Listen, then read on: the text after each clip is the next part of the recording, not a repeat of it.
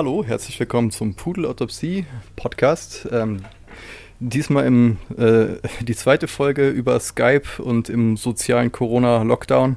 Äh, hallo, Herr Kettler. Hallo, Herr Detbahn. In, in Häkchen weiter Ferne. Und ja, äh, ja so kleines Update. Äh, der, der wievielte ist heute? Der 27. März.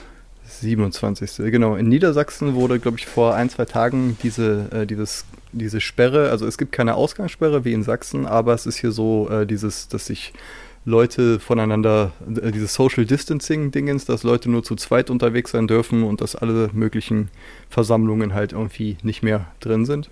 Mhm. Das ist so die Lage der Nation. Ein Podcast, der man definitiv auch pluggen sollte, in der Hoffnung, dass sie uns erwähnen. Das die haben viel mehr Hörer als wir. Aber die bereiten glaub, sich auch wesentlich besser vor. Ach, ist das ein Podcast? ja, ja, gibt's. Ist tatsächlich, glaube ich, der bundesweit ähm, beliebteste Politik-Podcast. Die sind äh, also auch immer ausverkauft mit allen möglichen Live-Touren und so. Und da höre ich mir auch regelmäßig mal was von an. Ah, die machen okay. das tatsächlich ganz gut. Sind ein Journalist und ein Soziologe, glaube ich, die auch irgendwo im gesellschaftlichen Kontext äh, beruflich gut da eingebunden sind. Also auch hier mal und da mal ein persönliches Anekdötchen von sich geben und dann einfach über Politik quatschen. Genau. Siehst du, wieder was gelernt. Ich habe mhm. einfach nur die Lage in der Nation als äh, Konzept und geflügeltes Wort benutzt. Aber das haben die sich auch bin, gedacht. Das klingt ja. gut für einen Podcast. Ich bin nicht so in der deutschen ähm, Podcast-Sphäre unterwegs, eher selten. Ich ähm, kenne da, glaube ich, deswegen. nur Lage der Nation und Fest und Flauschig von den Böhmermann-Ding. Böhmermann Dudes, genau. genau. Hier, äh, ich glaube, Superlevel oder nee, Superlevel hieß das oder irgend, irgendwie so ein Videospiel-Nerd-Podcast fand ich noch ganz nett. Aber ja. äh, wir schweifen gerade ab. Ja, aber ähm, in Zeiten der Einsamkeit und der sozialen Distanzierung kann man sich ja genau diesen Podcasts perfekt widmen. Haha, uh, was für eine Vorlage. Mhm. genau. Ja, unser äh, Thema, wir dachten zuerst Einsamkeit, aber das klingt so ein bisschen sehr sehr nach, äh, ist das Caspar David Friedrich, dieses Gemälde mit dem Burschen in der ja. Wildnis, der einsam ja. auf einem Berge steht. Und da dachten wir, vielleicht nehmen wir doch lieber Social Distancing aus. Erstens können wir so die Hashtags äh, vielleicht so ein bisschen ein, einsacken, dass, dass wir ein paar Hörer kriegen. Und zweitens äh, ist das eigentlich gerade so das Ding, was akut ist. Und das eine beinhaltet das andere auch. Genau, weil was ist die Folge des, der sozialen Distanzierung mehr oder weniger per Definition? Weniger Menschen um sich rum und wenn man sich dabei nicht so gut fühlt, dann kann man das auch Einsamkeit nennen. Ganz hm. genau. Wie erfährst du denn dein Social Distancing zurzeit, Sascha? Das ist so eine Sache. Also ich bin ja eigentlich eher introvertiert unterwegs und deswegen sind viele Sachen für mich ehrlich gesagt ziemlich angenehm. Also natürlich darf man immer im Hinterkopf haben, ja, Weltkrise, Leute tot, äh, überall Leiche, mhm. alles schlimm. Deswegen, wenn ich sage, auch eigentlich ganz angenehm, klammert das das natürlich, ne, also ja. nur so kleiner Disclaimer. Aber nur in meinem kleinen Universum finde ich das eigentlich ziemlich angenehm, dass Leute Abstand nehmen auf der Straße, dass man sich aus dem Weg geht, dass man Platz hat, dass nur be begrenzte mhm. Anzahl von Leuten in irgendeinem Supermarkt dürfen. Das fühlt sich für mich extrem entschleunigend an. Was ich aber wirklich vermisse, ist halt das mit dir rumhängen, Musik ja. machen, ähm, mit meinen Eltern, mit Kumpels, so dieses, man macht halt viel diese, diese Aus, diese, diese Digitalsurrogate, wie halt, ne, was wir jetzt machen über, über Skype oder man, man ja. zockt mit Leuten Multiplayer-Dingens und so, aber das, also dieses wirklich Aug in Aug, sich was erzählen, äh, was man ja gerade auch durchs Podcast und so hat wertschätzen lernen, ja. Das, das, das fehlt mir schon irgendwie. Und natürlich äh, erstmal äh, eine Konzerte spielen und ähm, ich habe auch größtenteils meine Kohle verdient über sowas ja. wie äh, Filme von Events und so ein Kram und das ist halt alles jetzt irgendwie auf Hold und sagen wir so, mir geht es psychisch eigentlich ziemlich gut. Aber man hat halt immer im Hinterkopf, finde ich, dieses, äh, dass, dass das halt eine total privilegierte Situation ist und dass das so in Indien oder so jetzt irgendwie ganz anders aussieht als jetzt ja. in fucking Niedersachsen. Aber. Ah, ja, wie sich das da wohl entwickelt, ja. Das ist so diese große Sorge von, ist man jetzt irgendwo, wenn man sich die deutschen Fallzahlen anschaut, ist man jetzt irgendwo vielleicht in den Ländern, wo es richtig schlimm läuft, siehe Spanien und Italien, vielleicht sogar schon an so einer Art, so einer Art Scheitelpunkt. Ist das, das, das schon quasi das Max-Level, weil sich super viele schon unerkannt angesteckt haben. Und die haben das überwunden in ein paar Wochen oder sind wir da erst am totalen Anfang und wird das noch viel schlimmer. Das ist dieses, auch dieses Unbewusste von, sind wir jetzt so mittendrin und so geht es jetzt weiter oder ist in drei Wochen mehr oder weniger ein absoluter Ausnahmezustand? Und die Leute werden uns wirklich mit Fußfesseln, elektronischen, da gibt es ja auch Gespräche drüber, davon abhalten, unsere Häuser zu verlassen und mit der Datenansammlung. Also sind wir jetzt quasi auf der Höhe oder wird es viel schlimmer? Das ist so eine Sache, die ich auch überhaupt nicht einschätzen kann, die mir auch definitiv ja. Angst und Sorgen bereitet. Ja, das macht dann so ein bisschen porös, diesen ganzen Kram im, im diese Hintergrundprozesse. Oder auch zu wissen, was ist mit Wirtschaft, Währung, haben wir noch Geld, müssen wir Muscheln tauschen, muss ich jetzt Mad Max-Klamotten anziehen? Ne, so diese ganzen Sachen, wo man einfach nicht weiß, du, spielen wir überhaupt noch das gleiche Spiel, wenn das vorbei ist und was heißt überhaupt vorbei sein? Ja. Und ähm, das halt im totalen Kontrast zu einem super schönen Waldspaziergang in der besten Luft, seit ich geboren bin. Ja. Das ist irgendwie so ein merkwürdiger Kontrast. Heute hatten ne? wir 16 Grad Außentemperatur, perfekten Sonnenschein. Ich war einkaufen ja. beim Edeka, also nur schnell Rad hin, Einkaufswagen, Abstand, einkaufen und wieder zurück. Aber es hat sich, klar, es waren weniger Leute unterwegs, aber es hat sich fast wie ein normaler Frühlingstag angefühlt. Also ich habe das Gefühl, dass die Leute jetzt sagen, nö, jetzt heute ist ein Frühlingstag, ich darf mich ja mit einzelnen Personen treffen. Ne, das passt schon und dann, also, weil ist es super, dass dieses Normgefühl in der Quarantäne sich einstellt. Aber mhm. zumindest was meine persönlichen Angstzustände angeht, ist es eher so, ah, die Leute halten sich jetzt schon nicht mehr dran. Das reicht mhm. aus. Sie sind überfordert, ja. sie machen alle ihre kleinen persönlichen Ausnahmen. Und in drei genau. Wochen sind wir dann an dem Punkt, den wir vermeiden wollten. Sowas in genau, wie, das dann ausgelebt wird, weil ähm, zum Beispiel halt mit den Leuten, die eh in deiner WG oder so wohnen, da hast du sowieso mhm. Kontakt. Aber wenn man sagt, ja, ich treffe mich ja immer nur mit einem, aber wenn du dich jeden Tag mit einem anderen triffst, hast du dich ja trotzdem mit 30 Leuten getroffen. Ja. so in der Art. Und ähm, ja, also das, das finde ich auch beunruhigend. Also, ich habe das Gefühl, äh, dass die Leute halt den allgemeinen soziale Kontakte, die nicht nötig sind, sollten allgemein immer vermieden werden, ist ja eigentlich der Überbegriff. Und hm. danach kommen die kleinen Ausnahmen, von wegen, man darf zu zweit auf der Straße, ihr dürft, wenn ihr unbedingt wollt, eure Liebesbeziehungen treffen und sowas in der Richtung.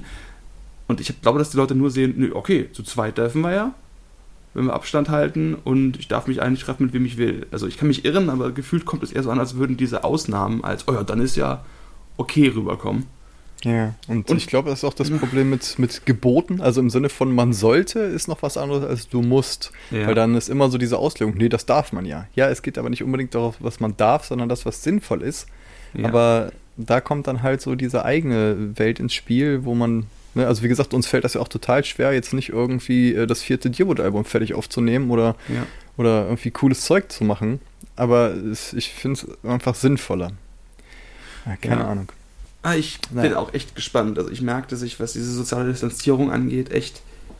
Ich bin schon so, eine, so, so ein aufmerksamer alter Opa, der da auf seiner, aus seinem Fenster sitzt, ne, Fenster auf, Kissen auf die Fensterbank rausguckt und die Leute, die sich da zu dritt aufhalten oder so, denen werfe ich auf jeden Fall sehr strafende und verurteilende Blicke zu.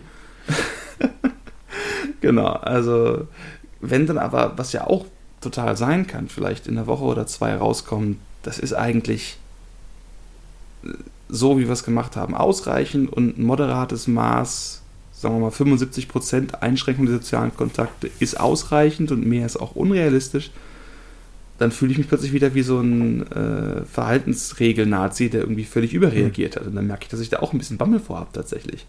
Ich habe echt vor der Überreaktion? Angst vor der Reaktion anderer Leute auf meine potenzielle Überreaktion. Also im ja. Endeffekt, ich habe Angst, dass ich als uncool gesehen werde. Ich glaube, das ist die Schulhoflogik, die dahinter steckt. Das spüre ich auf jeden Fall, dass mich das irgendwie auch stresst. Soll ich das jetzt ansprechen?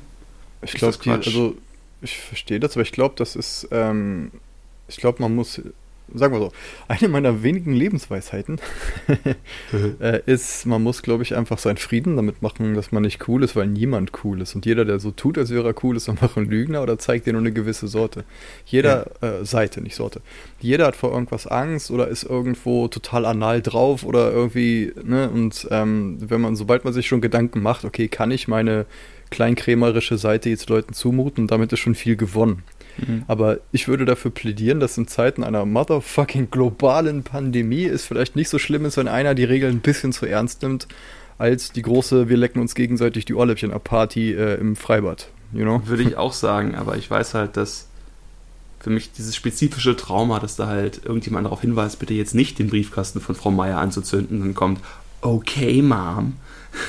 Dieser Moment, ja, dass sich jemand anschaut und sagt, mhm. Da gehen bei mir alle sozialen Alarmsirenen an. Das Aber, ist so ein äh, spezifischer Trigger auf jeden Fall. Und ich glaube tatsächlich, ich bin, also im sozialen Kontext, nicht der Einzige, der diesen extrem sinnfreien, mir ist bewusst, wie unlogisch und unwichtig das ist. Ne? Mhm. Ich äh, merke das und weiß das, merke aber auch, wie diese Sorge davor mich eindeutig äh, beeinflusst. Oder wenn ich dann sage, dass ich dann das Ganze abstelle, drüber nachdenke, ist nicht schlimm, meditativ, ich lasse es ziehen und wo der Moment, wo mich jemand anblickt mit einem, willst du mir jetzt etwas sagen, ich darf das nicht, du Spielverderber. Hm. Ne, also mich trifft das. Und wie so oft gilt, als Mensch ist einem das Menschliche nicht fremd, wird es wahrscheinlich viele andere Leute auch so treffen. Und dann ist es nicht so einfach in einer sozialen Gruppe, wo eine Person sich nicht an diese Regeln hält, dieser dann, wenn diese, diese entsprechenden Vibes aussendet, oder für mich zumindest, wieder personenabhängig, dann, dann klar zu sagen, nee, lass es sein. Und das sorgt halt dafür, dass mhm. diese Selbstregulation der Gesellschaft wahrscheinlich nicht immer so einfach sein dürfte. Ja. Naja, das ist halt was Komplexes, weil sobald sich Leute reguliert fühlen, macht das halt auch gleich eine Hierarchie auf. Weil ja. angenommen, ihr seid in einer Gruppe von äh, Gleichstatusfreunden, falls das ein Wort ist, unterwegs. Und plötzlich Hier sind es, die Gleichstatusfreunde. Auf genau, geht's so nach TKKG für PC-People. Ähm. Gleichstatusfreunde, alle sind rechtlich festgelegt, identisch, wir sind die Gleichstatusfreunde, niemand wird diskriminiert. Und jede Folge endet mit einem Gangbang. Weil niemand wird diskriminiert. Aber so 5 Minuten Fall, 25 Minuten ASMR Gangbang. Klingt so, als würde so, so die Hand in Joghurt stecken. genau. Aber so viel dazu. Ähm, äh, genau, was ich meine wollte, komische Bilder im Kopf. Ähm, oh ja. So, sobald sich jemand halt ähm, reguliert fühlt, dann kommt halt schnell, das hatten wir, glaube ich, im letzten Podcast auch, dieses Trotzding. Ne? Irgendwie ja. so, oh, Autorität, von die ich gerade nicht für angemessen halte, deswegen Rebellion und deswegen lecke ich jetzt alle möglichen äh, Klositze ab oder was auch immer mhm. das letzte Meme gerade ist. Und ähm, ich finde, man kann ruhig auch Verständnis entwickeln für diese Rebellion und Trotz und so. Deswegen ist es vielleicht einfach ich glaube, ich glaube, du kannst Leuten als Gleichgesinnter nicht sagen, was sie tun dürfen und was nicht, weil du dann zu so einer Autorität dich stilisierst. Aber ja. ein Staat kann das halt schon, weil ein Staat ist in dem Fall die Autorität, auf die man sich geeinigt hat. Ist natürlich ja. auch nicht so leicht. Aber deswegen, ich glaube, in so einer Gruppe, ich glaube, man könnte sagen, äh, ich finde das nicht so gut. Ne, irgendwie, ja. die das und das Verhalten. Das heißt nicht, dass du das ändern musst, wenn du das für richtig hältst, aber ich appelliere an Sie mit folgendem Gründen. Ist vielleicht ein bisschen stelzig und nervig, Herr aber. Müller-Lüdenscheid. Äh, ja, das kann natürlich auch schnell irgendwie pupsig wirken, aber ich finde mhm. halt, es kommt immer darauf an, was auf dem Spiel steht. Ja. So dieses, ne, also quasi, wäre das jetzt halt irgendwie mit, äh, oh, du darfst ja nicht parken, haha, ich parke hier durch und du hast eine, plötzlich eine Lederjacke an und machst dieses Fonsi, äh, zwei, zwei Finger hoch, Ding dann ja, mein Gott, aber wie gesagt, halt so dieses, okay, die ganze fucking Welt ist angehalten und nichts ist mehr so, wie es mal war.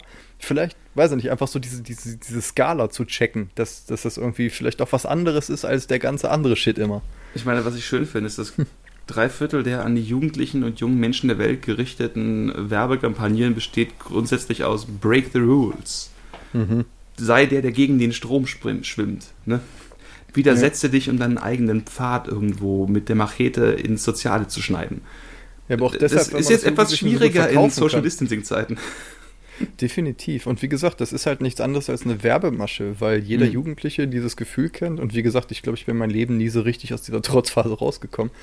Ähm, also halt, ich gebe mir alle Mühe, aber ich merke halt, dass das ein sehr starkes Ding ist. So. Und trotz, ne, wie gesagt, schon wenn ich irgendwie so ein fucking YouTube-Video sehe, wo steht, oh, warte bis zum Ende, denke ich, nein, und klick's weg. Weil ich mir nicht sagen lassen will, was ich machen muss.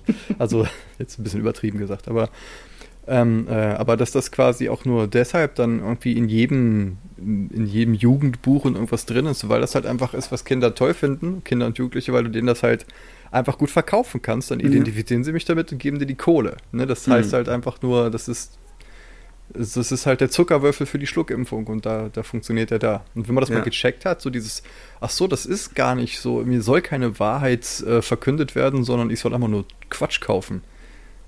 Äh, das ist, glaube ich, so ein recht epiphaner Moment, war es zumindest für mich. Ich frage mich, ob jetzt in Zeiten des Umgangs mit der, dieser Pandemie in allen möglichen Ländern sowas wie die tiefer liegenden Strukturen der, sag ich mal, äh, jeweils nationalen Psychen ein bisschen hervorkommen.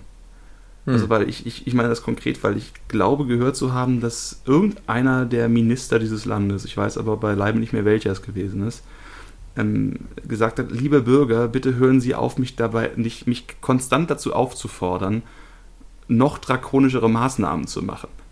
So, die werden halt tatsächlich mehr oder weniger mit Leserbriefen, wie ich es verstanden habe, ich weiß nicht, ob sie bombardiert werden, aber mit größeren Mengen, deren Inhalt ist, können sie bitte extrem drakonische, Menschen einsperrende ähm, Zwangsmaßnahmen einleiten, sonst fühle ich mich nicht wohl in meinem Sicherheitsempfinden.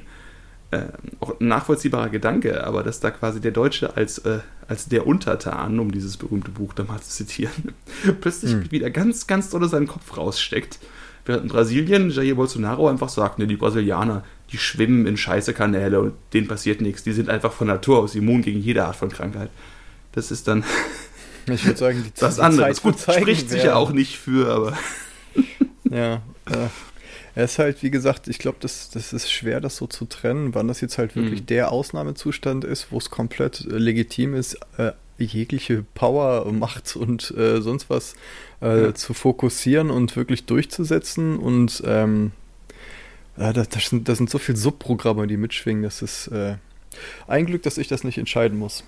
Was oh, ich ja. für mich entscheiden kann, um quasi die Frage, nachdem wie es mir damit geht, abzu, äh, abzuhaken, mhm. ist halt äh, definitiv das, dass ich halt dieses Social Distancing äh, so extrem betreibe, wie es mir möglich ist. Mhm. Und äh, wirklich auch nur alle zwei Wochen einmal einkaufe, wenn es irgendwie mhm. geht. Und äh, das Maximum an das Haus verlassen ist halt tatsächlich dann in den Wald fahren, sodass man also irgendwo, wo halt wenig Leute sind, weil sonst kriegst du auch einen Koller. Das stimmt, mhm. das darf man auch nicht vergessen, gerade wo bei dieser, äh, wo unser Thema jetzt Social Distancing und Einsamkeit mhm. und so ist, wäre der psychologische Druck, wenn du halt das Haus wirklich gar nicht verlässt. Weil ich habe neulich die Idee gehört, dass das eine Idee ist von äh, gut verdienenden Pärchen äh, mit einer Altbauwohnung und Balkon, weil das da dann ziemlich gut funktioniert. Aber sobald du in so einer irgendwie 40 Kilometer Salzgitter äh, bist mit fünf Leuten, ist das eine mhm. ganz andere Realität halt irgendwie, ne? Ja. Ich meine, die Folgen davon eingesperrt zu sein, also ich habe jetzt einen Artikel gelesen, die sich super krass über Donald Trump aufregen. Und zu Recht auch. Ne? Mit diesem ganzen, mhm. äh, bis Ostern können wir wieder auf die Straßen, dann geht das wieder und die Wirtschaft ist wichtiger in manchen Bereichen als der Schutz vor der Krankheit etc. Das ist natürlich unmenschlich und Mist. Was man aber bedenken muss, sind wirklich die massiven ja, tatsächlich posttraumatischen Belastungsstörungen, die die Menschen da einzeln irgendwo erfahren können in dieser Art von Isolation. Der Anstieg von häuslicher Gewalt, wenn eben nicht Personen alleine, sondern aufeinander sitzen. Also wo dann quasi das Problem nicht die komplette Isolation ist, sondern der extrem selektive Kontakt. Die hm. Art, wie ähm, Lebensmodelle von Beziehungen und Menschen, die wahrscheinlich zwar verheiratet sind, sich aber gefühlt zwei Stunden die Tag irgendwie sehen, weil der Rest irgendwie mit Arbeit, Kneipengängen und sonst was gefüllt ist. Wie das eskaliert oder bei uns, bei uns an der Schule gibt es sicherlich auch das eine oder andere Kind, es gibt in jeder Schule, wo man sich denkt, hm, ich hoffe, dass es zu Hause funktioniert. Ne? Ja. Ich hoffe, dass es nicht schlechter für alle Beteiligten ist, wenn die in irgendwelchen Stresssituationen jetzt noch dieses soziale Distanzierungs- und Aufeinanderhocken-Ding dazu kriegen. Ja. Und das sind alles Aspekte, wo man sich wirklich Sorgen machen muss, dass diese soziale Distanzierung nicht bloß so eine kleine Episode ist, sondern abhängig von den Lebensumständen in sich auch wieder lebenszerstörend sein kann. Sicherlich nicht lebenszerstörend in dem Maße, wie tatsächlich eine ungebremste Corona-Epidemie das wäre. Ich bin da also voll für. Hm. Aber die Sorgen, die das anrichtet, also ich weiß noch, ich, ja. ich scherze rum, wenn das vorbei ist, dann haben wir alle eine kokaingefüllte Gruppensexparty, dann ist wieder normal.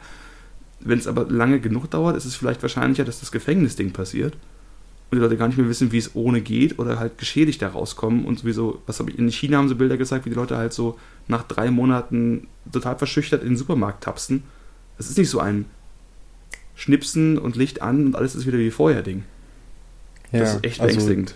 Die, die, ähm, also ich sehe das ähnlich, dass das halt, dass das einfach um jeden Preis, na, um jeden Preis vielleicht zu viel gesagt, aber schon um einen hohen Preis geschehen sollte mit, ja. mit dieser Isolation. Aber eben, das ist auch interessant, dass man zu durchdenken, was das alles bedeuten kann. Gerade wo du jetzt sagst, häusliche Gewalt und so. Ich habe einmal so ein, äh, als das gerade anfing, so einen Artikel gelesen und dachte, ach, ja, ja. Äh, habe das abgetan als so das, das kleinere Ding, weil ich dachte, ja, das ist, ähm, das äh, Ampli, also das, das, das verstärkt ja eigentlich nur bereits vorhandene Probleme und mhm. vielleicht ist das dann so, dass, dass dann die Sachen zutage, äh, weißt du, im Sinne von Leute, die schon sich längst hätten trennen sollen, dass die das dann endlich checken und so. Ja. Ja, aber äh, was ich nicht bedacht habe in meiner, äh, also das war das Kahnemannsche schnelle Denken, das habe ich nicht mhm. besonders tief gedacht, äh, ist dann halt, ja, aber dann ist ja trotzdem Lockdown. So, mhm. und angenommen, du merkst halt, okay, hier eskaliert gerade was und das kommt zu diesem Punkt, wo irgendeine Beziehung brechen sollte.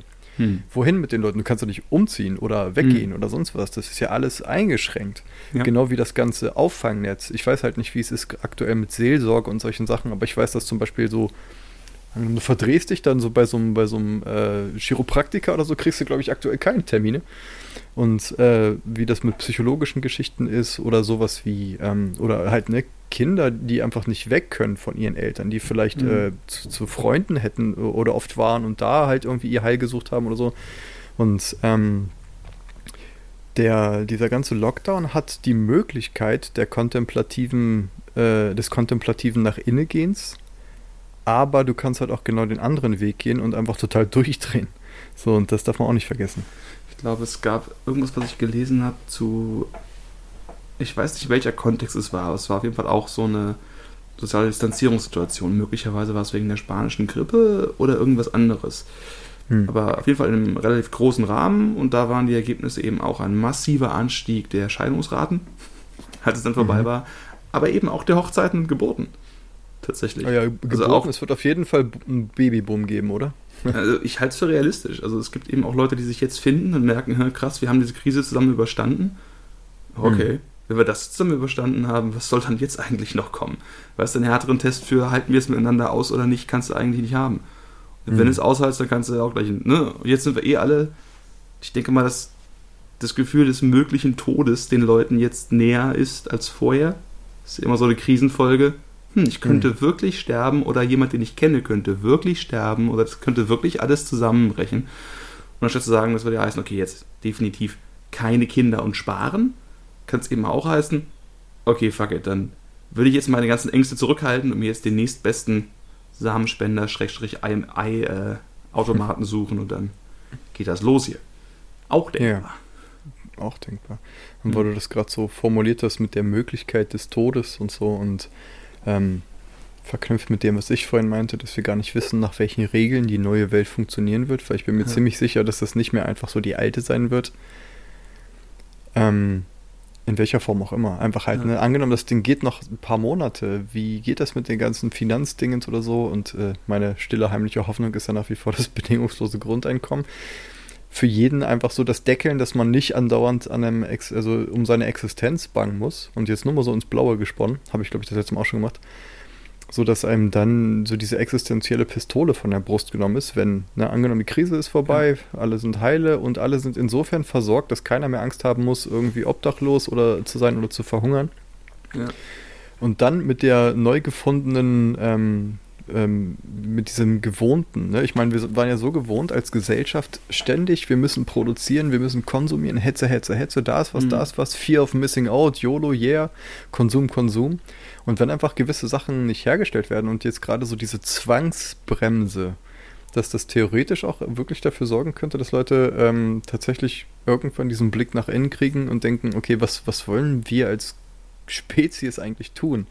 Wie sinnvoll ist das, dass irgendwie 5% von uns halt wirklich irgendwie auf, äh, auf Riesenbergmateriellen Gütern sitzen, während die anderen halt ein Leben leben, was naja, je nachdem, wie man es dreht und wendet halt, ne? Aber so mhm. dieses andauernd, diese Lohnsklaverei und oder allgemein die, die, das bisschen Zeit, was man hat, wo man auf der Welt ist, wo man am Leben ist, damit zu verbringen, irgendwelche fucking Autos zusammenzubauen, die einem vollkommen egal sind oder weißt du, so dieses Ding, dieses, dass wir als Spezies gerade so ein bisschen die Chance haben, äh, äh, unser Wertesystem mal so ein bisschen durchzuchecken, dass es ja. natürlich einen sehr hohen Blutzoll hat. Wie gesagt, das muss man sich bei jedem Satz, den ich sage, immer mhm. mitdenken. Das ist jetzt nicht so, oh cool, die Krise, ne, sondern das ist einfach so, okay, äh, kann man da vielleicht irgendwie eine Chance drin sehen. Also nicht auch zu versuchen, das Gute in der Krise zu sehen, ist ja, es gibt ja dieses geflügelte Wort, dass jede Krise auch eine Chance ist. Hm. Das ist, glaube ich, ganz normal und es kann sich auch keiner helfen, äh, darüber nachzudenken, welche dauerhaften Änderungen hat das. Äh, wo ich wirklich gespannt bin, ist die Frage, ob sich diese soziale Distanzierung jetzt auch auf die Staaten quasi auswirkt. Weil die Diskussion oh ja. von wegen, okay, wir haben nicht die Möglichkeiten, qua Lieferkette unsere eigenen Beatmungssysteme zu bauen. Wir haben nicht die Möglichkeiten, qua Lieferkette unsere eigenen Atemmasken des Top-Standards irgendwo herzustellen. Mhm. Weil wir eben in globalen Lieferketten irgendwo drinstecken. Wir haben hier und da, wird es wahrscheinlich Länder geben, die irgendwo noch viel massivere Importschwierigkeiten haben als wir in manchen Bereichen. Mhm. Und gleichzeitig sind wir natürlich als der berühmte Exportweltmeister, ein Land, dessen Wohlstand massiv davon abhängig ist, dass wir eben die besten äh, spezifisch hergestellten Carbonschrauben für Maschinen in der Keksproduktion herstellen weltweit. Hm. Und das sind alles so Faktoren, wo ich mir vorstellen kann, dass dann es gibt ein Zusammenrücken, ein soziales Zusammenrücken. Aber wenn das soziale Zusammenrücken quasi ein lokales ist, könnte mhm. das eine globale Reduktion des Zusammenhalts zumindest denkbar irgendwo produzieren. Das ist sehr fraglich. Ich weiß auch gar nicht, ob ich tatsächlich grundsätzlich dagegen bin, wenn es denn in allen Ländern entsprechend gut geht, dass Teile der Produktion irgendwo wieder irgendwo eingelagert werden. Aber gleichzeitig ist ja auch recht nachgewiesen, dass eben Handelskontakte etc. pp. Äh, Frieden und Verbindung schaffen. Oder zumindest die Abwesenheit von Krieg wahrscheinlicher ist, wenn mehr Handel vorhanden ist. Mhm. Und das kann auch noch keiner so richtig einschätzen. Also auch das hängt davon ab, geht es jetzt ganz schnell wieder los? Ja. Hat sich nicht viel geändert? Oder grooven wir uns in so einen Modus ein?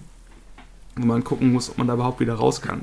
Und also das kann auch, auch, dass beides passiert. Grundeinkommen und ja. weniger Globalisierung oder auch mehr, weil wir jetzt ja digital plötzlich alle mehr miteinander reden können und es eben sehr, wie du meinst, es gibt Wichtigeres auf der Welt als diese Kleinlichkeiten. Man weiß es nicht. Und vor allen Dingen, wenn man dann noch äh, diese ganze Klimawandelgeschichte mit in mhm. Betracht zieht. Weil zum Beispiel sich lokal ernähren, kurze Wege für die Güterherstellung und so ist ja quasi ja. aus Klimaschutzgründen, was theoretisch der viel größere, äh, die größere Gefahr ist als Corona, wenn auch nicht so immediate, aber halt äh, ja. Also kann, lässt sich jetzt darüber argumentieren, aber ich, in meinem Verständnis, wie ich das begriffen habe, ist Klimawandel deutlich gefährlicher als Corona, nur halt nicht so konkret, deswegen erstmal hinten dran. Aber schwer zu sagen, wenn man wirklich sich überlegt, dass, also wenn man jetzt nur die Todeszahlen nimmt und sich überlegt, dass jetzt tatsächlich sich alle anstecken würden und irgendwie 2%, 3% der Weltbevölkerung sterben würden, je nachdem, welche Sterberate es ist, man weiß es ja nicht. Das weiß man ja mhm. alles erst in einem Jahr oder zwei, wenn genug Fälle durchgelaufen sind. Dann könnte es sein, dass es zumindest gefährlich ist als der naheliegende Klimawandel, was die Todeszahlen angeht. Aber auf lange Sicht denke ich, hast du recht. Wenn man so 50 bis 100 Jahre in die Zukunft sieht, dürfte der Klimawandel und eben vor allen Dingen dessen Folgeschäden. Hm. Weil Corona hat ja auch, wir machen uns auch jetzt schon Sorgen um die Folgeschäden. Ne? Geschäfte, die schließen und so weiter und so fort. Wie wird die Globalisierung aussehen? Hm. Klimawandel wäre es halt eben dann der Folgeschaden, dass einfach auf einem gewissen Hitzeband der Welt die Leute mehr oder weniger nicht mehr existieren können, entsprechend sich dann auch da umgucken müssen, wohin mit sich und so weiter und so fort. Aber klingt irgendwie größer. Hm. Es, ist, es ist definitiv größer, aber es ist echt so, dass der Zeithorizont. Ne? Wenn wir nicht sehen, also wahrscheinlich müssen wir für den Klimawandel auch erst sehen, wie das Pendant zu den italienischen Krankenhauskollapsen irgendwie passiert. Mhm. Weil erst wenn man das sieht, dass es in irgendeinem Land nicht geklappt hat, erst dann ist es so richtig angesprungen in den Ländern, würde ich jetzt mal behaupten. Ich weiß jetzt nicht exakt, wie der Zeitverlauf da ist gab natürlich vorher schon Diskussionen und Warnungen und einige Länder waren extrem schnell, was extreme Schließungen angeht. Ich glaube, Südkorea ist so das hochgehaltenste, beste Beispiel für die ersten drei Infektionen oder so. Und dann halt sofort diese Autotests und allen möglichen. Hm. Ähm, aber ist halt die Frage, ob wir in der Lage sind, Maßnahmen in dem Maßstab, wie wir sie jetzt gerade haben. Es ist ja tatsächlich das erste Mal, dass wir diese Art von globaler Maßnahme erleben vor dem Zweiten Weltkrieg. Das wird ja immer so als geflügeltes Bonmot irgendwo reingeworfen, aber mhm. global ist es, denke ich, auf jeden Fall die einzige, der einzige Vergleich, der irgendwo standhält mhm. in den letzten 100 Jahren für uns. Und ich würde gerne nochmal. passt das. Ich würde gerne nochmal zurückkommen auf das, was du meintest, äh, mit dem äh, dieses psychologische diese psychologische Einsamkeit und mhm. ähm, also dass das quasi, es gibt äh, so eine Art Zusammenhalt, einen lokalen, mhm. aber äh, ab wann wird der dann wieder zu sowas wie Nationalismus halt ne? mhm. ne? und zu, okay, äh, von außen kommt das Böse und das Kranke, nur, nur, nur was ich sehe und äh, selber regulieren kann, von dem weiß ich, dass es gut ist. Und ähm, diese Abschottung bringt halt natürlich gewisse Gefahren mit sich. einige, mhm. also riesig viele gefahren. Ja. Auf der anderen Seite dann halt das, was ich gerade meinte, mit diesen kurzen Produktionswegen, auch sowas wie lokale Ernährung, lokale Politik und ja. so weiter und so fort. Und wir spielen gerade quasi so ein, so ein Schach über so viel unzählige Dimensionen, dass man überhaupt nicht absehen kann, welche Wechselwirkungen das hat. Weil, also ähm, gefühlt, was ja immer nur jetzt Anecdotal Evidence ist, aber halt mhm. so gefühlt, wenn, wenn, mir Leute entgegenkommen, habe ich äh, so Leute nehmen Abstand, Leute nicken sich zu. Ich habe das Gefühl, Leute äh, geben sich Mühe, andere Leute auch als Menschen zu sehen. Ja. Und oder sie sehen sie nur als Vektoren. Oder, also ich, ich habe das Gefühl, dass in letzter Zeit die Leute sehr freundlich sind. Ähm, mhm. Und auch hier bei uns im, im, im Hausflur her dann, hängen dann überall Zettel mit, ja, hier, liebe Nachbarn, wenn ihr irgendwer Hilfe braucht, bla. Und das sehe ich an allen Ecken und das finde ich sehr cool. Ja. Auf der anderen Seite kenne ich aber auch die Bilder aus Großstädten, wo die Bevölkerungsdichte einfach anders ist. Äh, ja. wo dann plötzlich ein ganz anderer Wind weht halt, ne? So und ähm, diese, und ich glaube, das ist das, äh, was eigentlich so eine richtige Ein. Na, okay. Ich will das jetzt auch nicht auf Biegen und Brechen auf den Titel zurückbringen, aber wo halt äh, wo eine gewisse gefühlte Einsamkeit reinkommt, äh, im Sinne von einer Verlorenheit, weil man einfach nicht weiß, äh, wenn ich jetzt einschlafe, in welcher Welt wache ich morgen auf und mhm. bin ich dafür gewappnet und kann mir überhaupt irgendwie helfen und weißt du, so dieses ja. nicht hoffnungslos, aber doch eine starke Überforderung und das ist, glaube ich, das, was so diese, diese Normalität, die man eigentlich trotzdem von Tag zu Tag fühlt, so, so heimlich immer wieder perforiert und einen einholt und deswegen, also Du meinst vorhin, dass du so ein Stück erschöpfter bist als sonst und so. Oh ja. Und ich, ich merke das auch. Ich muss mich da, ich muss wirklich mit meiner Psychohygiene aufpassen, mhm. damit so dieses ganze Unausgesprochene, wo man so einen leichten Blick drauf hat und all diese Xe ne, in der Gleichung, dass, dass die ja nicht einholen, sondern dass man wirklich Tag für Tag nimmt, guckt, dass man irgendwie schlau agiert, keine Leute anhusten, ja. wenig rausgehen. Und dass, dass diese Art von, ja, nicht wirklich Einsamkeit, aber so dieses, die, das Zurückgeworfensein auf sich selbst, dass das für mich ein verhältnismäßig in der Form neues Gefühl ist, was ja. ich so eigentlich nicht kenne. Was ich interessant finde, ist, dass es ja auch meiner Meinung nach zeigt, dass diese ganzen Konzepte der ich bin der Prepper und ich bereite mich vor und ich also diese Idee, dass ich kann mein Leben in irgendeiner Art und Weise so gestalten, dass ich tatsächlich unabhängig bin von den sozialen Verwerfungen, mhm. ne, dass ich mich davor schützen kann, das ist vielleicht auch dieses in den USA noch stärker vertretene Konzept des äh, Lone Rangers, der halt seine Ranch hat und ich brauche überhaupt keine Eingriffe oder Hilfe von außen. Und mhm. man merkt, dass einfach alles so, so vernetzt ist. Ne? Es, ja. ist, ist halt so, dass du bist, also egal ob du jetzt auf dem Dorf bist oder ob du jetzt in der Stadt bist, sobald sowas eine Gesellschaft betrifft, weil klar kannst du sagen, du willst dich davor schützen, aber die 20.000 Städter, die jetzt nicht wie du irgendwo sich die Parzelle auf dem Berg gekauft haben, die sagen, hey, du hast jetzt noch Gemüse und halt zum Glück ist es nicht so, dass die jetzt alle einzeln kommen und du sie alle einzeln abschießen kannst, wie in so, so einem liebsten. Gibt es eigentlich einen VR-Prepper-Shooter, wo man quasi irgendwo sein Toilettenpapier und seine Ravioli verteidigt gegen so nicht die Zombie-Horden, sondern so Horden von Leuten in Dude-Bademänteln, die irgendwie nach den, das Toilettenpapier klauen wollen? Das klingt wie ein Spiel, was es entweder jetzt schon geben müsste oder sehr bald ja. geben wird, wenn du mir folgen kannst. Auf jeden ähm, Fall. Bonus genau. Paket ist Dinkelnudeln. Ja, aber das ist halt so, dass plötzlich die Rufe nach dem Start kommen, weil das ist einfach zu viel. Das ist so ein Level von, ich verstehe das nicht, das sind Viren, ich, alle meine Ideen funktionieren nicht mehr. Hilfe. Mhm. Und dann gucken wir irgendwo nach oben und sagen, jetzt wird es Zeit, dass Mama und Papa mir mal sagen, dass alles gut wird. Das why ist völlig egal, wie fucking alt du bist. Ja, why hast du forsaken hast, genau. Ja. Und, und, dann hast du entweder genau. irgendwie einen oder eine.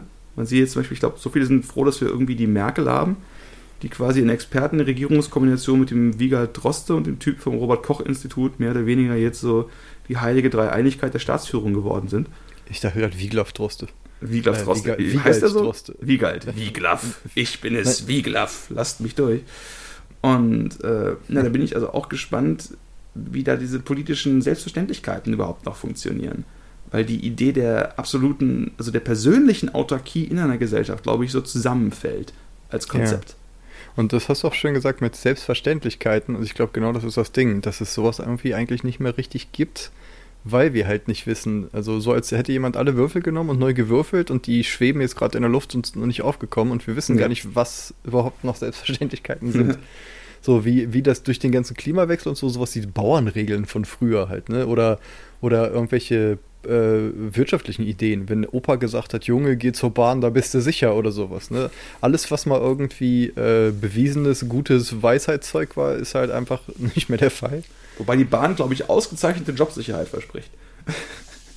Wenn ich mit meinem Leben nicht klarkomme, Lokführer ist immer noch eine Variante auf jeden Fall.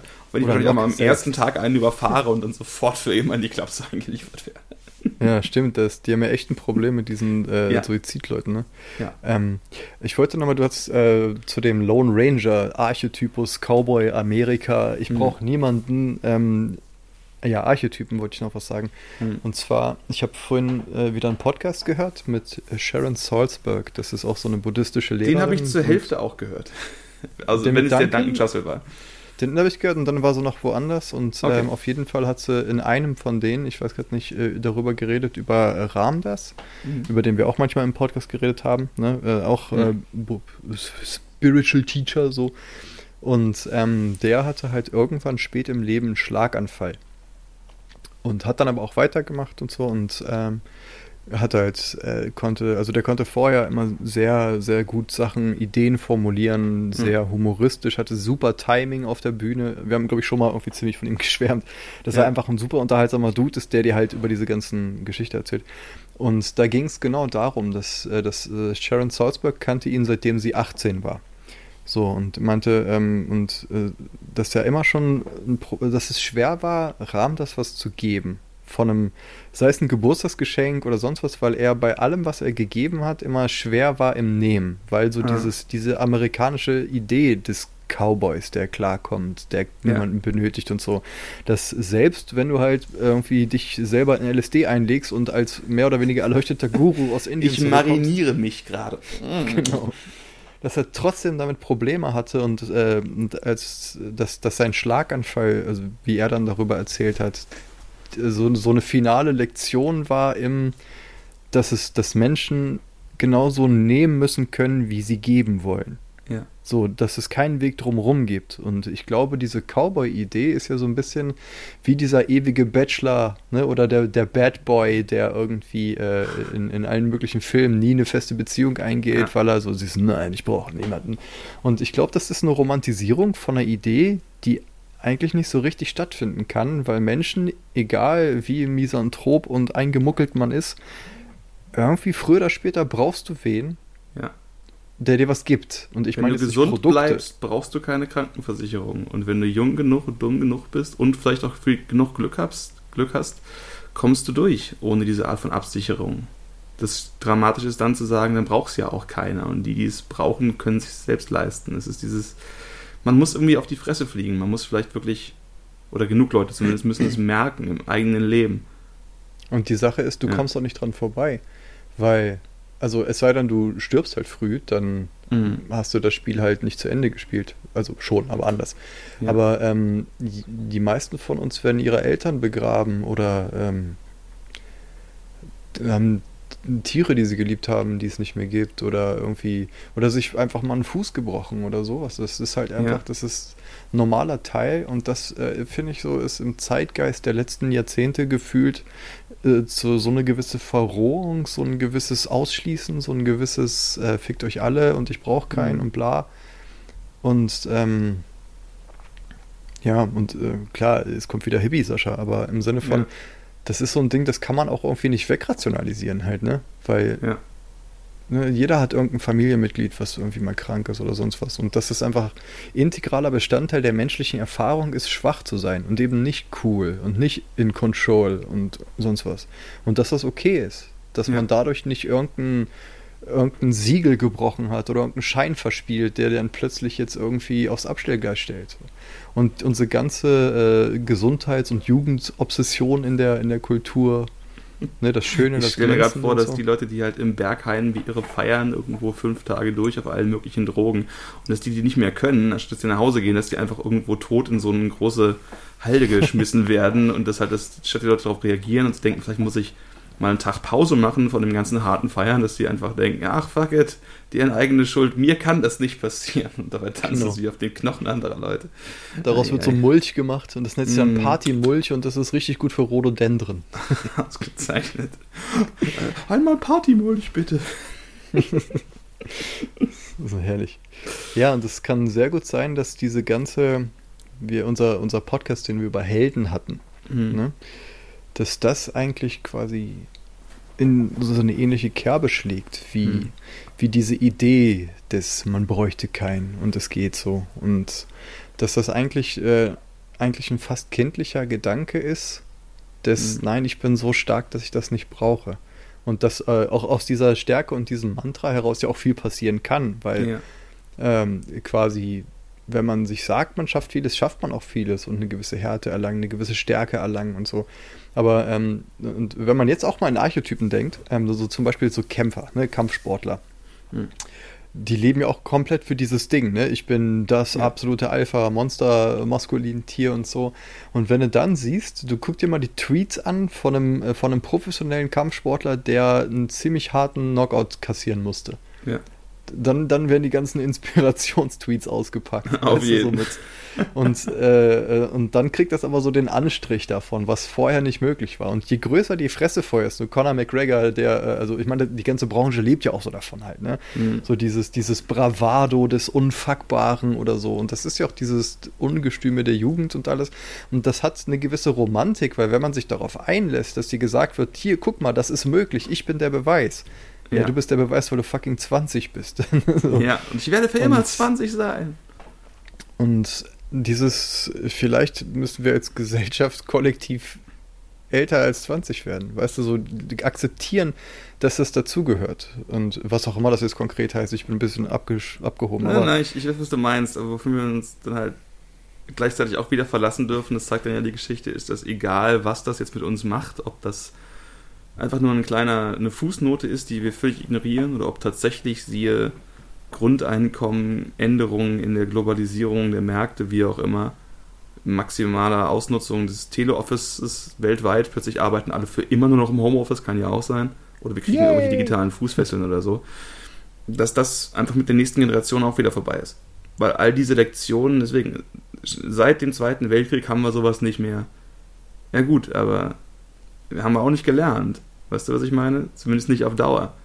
Ja, und das Gefühl der ist, eigenen Unverwundbarkeit wird die Dummheit des Motorradfahrens statistisch immer ausreichend überbieten. Dass ich hm. kann das Heroin jetzt nehmen, ohne dass es mein Leben zerstört. Wobei ich nicht glaube, dass dieser Gedanke so konkret ausformuliert, wahrscheinlich bei den meisten Leuten, die jetzt Heroin spritzen, dann im Kopf drin ist, behaupte ich jetzt mal. Aber ja, also ich glaube, also im Sinne von. Aber ich verstehe dein Bild. Ne, das, also auf Dauer wird die Gesellschaft, die Gesellschaft kann jetzt vielleicht sich ändern und erwachsener werden. Aber es, sind, es ist ja immer die Hoffnung, dass wir irgendetwas irgendwann einmal tun können, um so etwas herbeizuführen wie die geistig-moralische Wende, um ein Bonmot der frühen 80er Jahre in den Raum zu werfen. Ne? Dass Dann, wir endlich alle erwachsen werden müssten, aber das ist nichts, was jemals ja. auf Dauer funktioniert hätte. Aber dann lass mich das so formulieren. Ähm, ist ja eh sehr abstrakt, wenn man sagt, mhm. die Gesellschaft und wir und können und was heißt das konkret.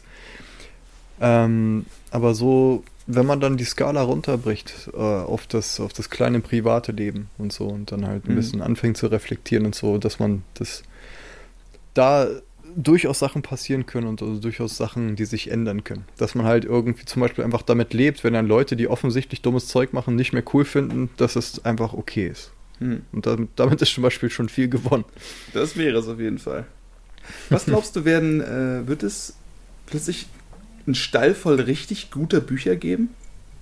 In ein paar Monaten oder Jahren? Weißt du, was ich meine? Kann es sein, dass sowas wie eine kreative Explosion der Sachen, die zu Hause gemacht werden können, passiert? Das ist denkbar. Also, also um mal quasi von den sozial positiven Folgen auf die ganz kleinen Folgen was.